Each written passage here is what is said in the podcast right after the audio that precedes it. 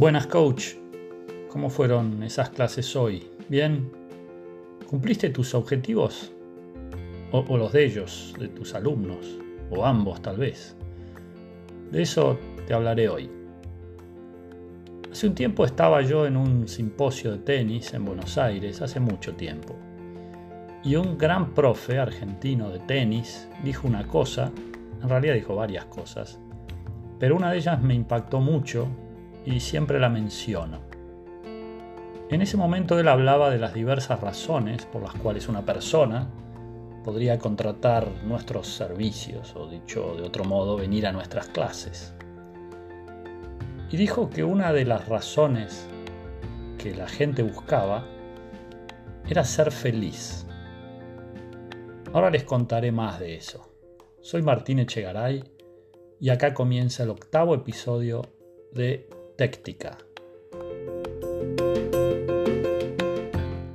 Aquel gran profe, una, una referencia en el mundo del tenis en Argentina, se llama Jerry Gerardo Walter Boer.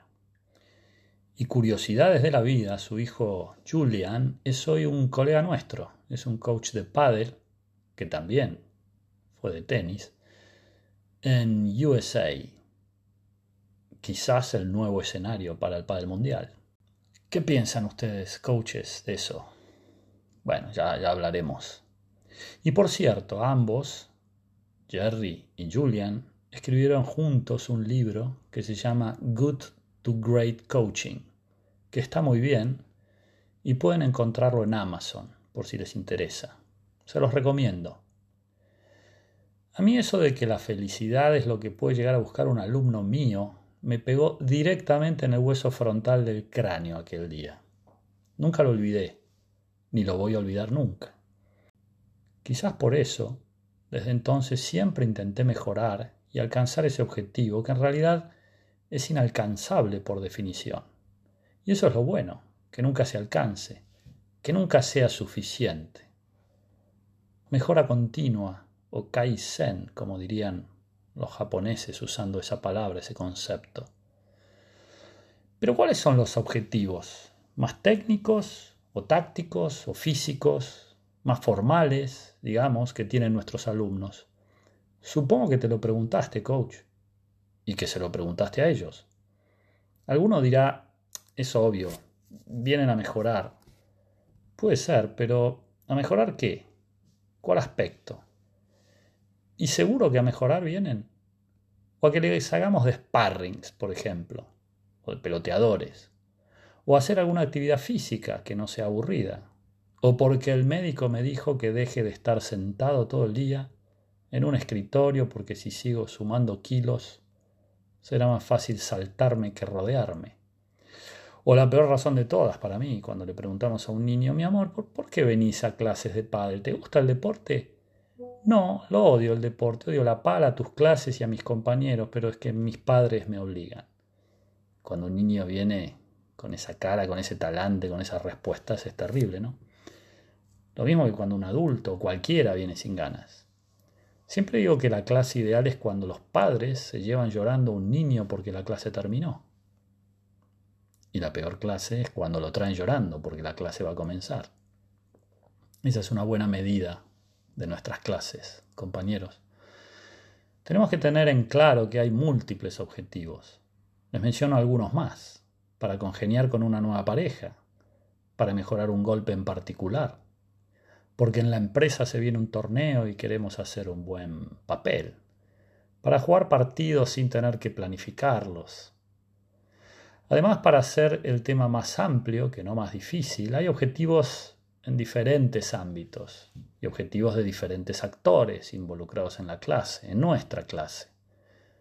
Objetivos de los alumnos, por supuesto, objetivos nuestros, faltaba más. Pero objetivos quizás de mi academia, en general, de mi director o del club o del ayuntamiento donde estoy trabajando.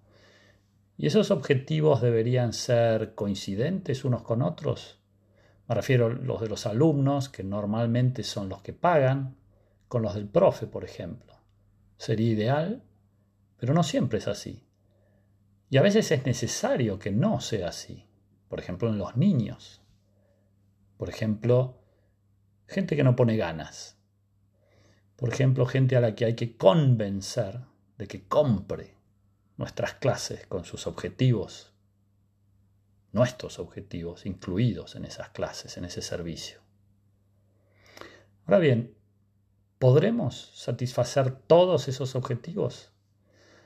La respuesta más probable es que no. No todos podemos hacer todo. Yo, por ejemplo, especialmente últimamente, no logro hacer buenas sesiones con gente que viene solamente a hacer ejercicio, digamos, y nada más. Prefiero, sinceramente, que, que no pierdan el tiempo conmigo y lo hagan con algún colega, que los hay, y muchos, que sean buenos sparrings o que disfruten de acompañar el tiempo de actividad de este tipo de alumnos, que son muchos también. Hay colegas que son excelentes en esta faceta, son en sí mismos animadores y, activadores naturales. Yo mismo creo que cumplí este objetivo muy bien durante algunos años de mi carrera, pero mis preferencias cambiaron un poco hacia la necesidad de mejorar algo, cualquier cosa, en, mis jugadores, en mis alumnos, pero de mejorar. Sin embargo, admito que mejorar la calidad de vida en sí mismo, quizás no la técnica o la táctica del pádel simple, mejorar la calidad de vida es importantísimo como objetivo en sí mismo. Lo entiendo. Aquella felicidad de la que hablaba Jerry Walter Boer. Aún así, yo trato de motivar a la gente a buscar algún tipo de mejora dentro de nuestro deporte. Porque además estoy convencido de que también eso los hará felices. Yendo más a cuestiones menos teóricas y más prácticas, a divagar un poco menos, siempre pensé que en nuestro trabajo los objetivos tienen algo de particular. Porque en cualquier otro ámbito de la educación, que es para mí nuestro ámbito de trabajo, e incluso en la educación o en la formación deportiva, los objetivos están más claros, casi preestablecidos, diría yo, o se entienden como claros. Por ejemplo, en una escuela deportiva habrá planificaciones formales de una temporada, con algunas variaciones, planificaciones estratégicas que les llaman. Pero eso podemos hacerlo nosotros, de igual modo, tener una planificación madre para todo el mundo. Clase 1 a la derecha, clase 2, juego cruzado, clase 3, tal y cual. ¿No dependerá de los objetivos de nuestros alumnos también? Lo digo porque esto no está en ningún libro de formación que al menos yo haya podido leer. Me refiero a satisfacer los diferentes objetivos de adultos en concreto que vengan a nuestras clases, que compren nuestros servicios. Porque en el ámbito de los servicios, si hablamos de eso, sí que hay guías para satisfacer al cliente. Pero nosotros trabajamos en servicios bueno, sí, también, pero en educación a la vez y en un porcentaje alto con adultos, diferentes adultos, diferentes, muy diferentes estereotipos de adultos. Porque si se tratara de niños, por ejemplo, el plan es más fácil en lo que a objetivos se refiere. Estaremos trabajando en desarrollo. Un ejemplo, las habilidades motrices básicas serán inevitables en una parte del proceso. Y eso, más o menos, se trabajará con unas planificaciones estructuradas, similares unas a otras. Casi como en el colegio. Aprendemos a sumar antes de multiplicar y demás. Hay objetivos prefijados, comunes, razonables, trabajados anteriormente, lógicos, diría yo. Entonces, ¿qué hacemos nosotros? No hay bibliografía que yo sepa todavía para esto, para los adultos diversos que vienen a nuestras clases. Sí la hay, en algún caso, para trabajar con niños, para la élite, el alto rendimiento deportivo, y para cómo el pádel está en desarrollo. Está comprobado que convoca una constelación muy amplia de aficionados, todos infectados por este virus del paddle, los Walking Dead del pádel que vienen a devorar nuestras clases. Un objetivo es un elemento de cualquier planificación, elemento fundamental además, y no solamente en el deporte. Elemento que además se ubica en el inicio del proceso de planificación, junto con los recursos que tengamos, por ejemplo. Imaginen diseñar una planificación completa sin tener en cuenta los objetivos. Y sin embargo a veces pasa. Profe, mejoré el revés, pero yo venía a jugar algunos partidos divertidos. Estuvieron muy útiles esos 300 carros de pelotas que hicimos, pero yo buscaba otra cosa. Haber avisado, hombre. O haber preguntado. Hombre. Mi recomendación para enfrentar esta compleja ensalada de objetivos diversos, posibles y comprobables diariamente en nuestras clases se basa en dos procesos. Uno de ellos es la reflexión así en general de la situación, pero siempre preguntando antes, ¿por qué viniste a mí? ¿Qué necesitas? ¿Qué te gusta? Etcétera. Y el otro proceso, muy relacionado con el de la reflexión también, es lo que les cuento en esta serie, el concepto que está detrás de téctica, los cuatro pasos, que adaptados a este caso los objetivos en particular sería, ¿cuál es el objetivo? Primero, o los objetivos. En el segundo lugar vendría, ok, ¿qué parte del juego puedo utilizar para satisfacer esos objetivos? ¿Partidos? ¿Carros de pelotas?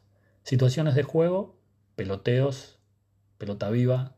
¿Una mezcla de todo eso? ¿Desafíos? Etcétera. Este sería el paso táctico de nuestra planificación. Entendimos qué es lo que necesitamos y ahora empezamos a pensar cómo lograrlo. En tercer lugar, y en base a las reflexiones previas, diseñamos los ejercicios, las repeticiones, el timing, etc. Sería la parte más esquemática del proceso, la técnica de este proceso. Y finalmente, cuarto paso, la práctica, siempre la práctica. El movimiento se demuestra andando con la convicción plena de satisfacer los objetivos con acciones y ejercicios coherentes. Tirar para adelante y practicar, evaluar, corregir. El día a día. Ejecutar lo planificado. Primero usamos la cabeza y después hacemos girar la rueda.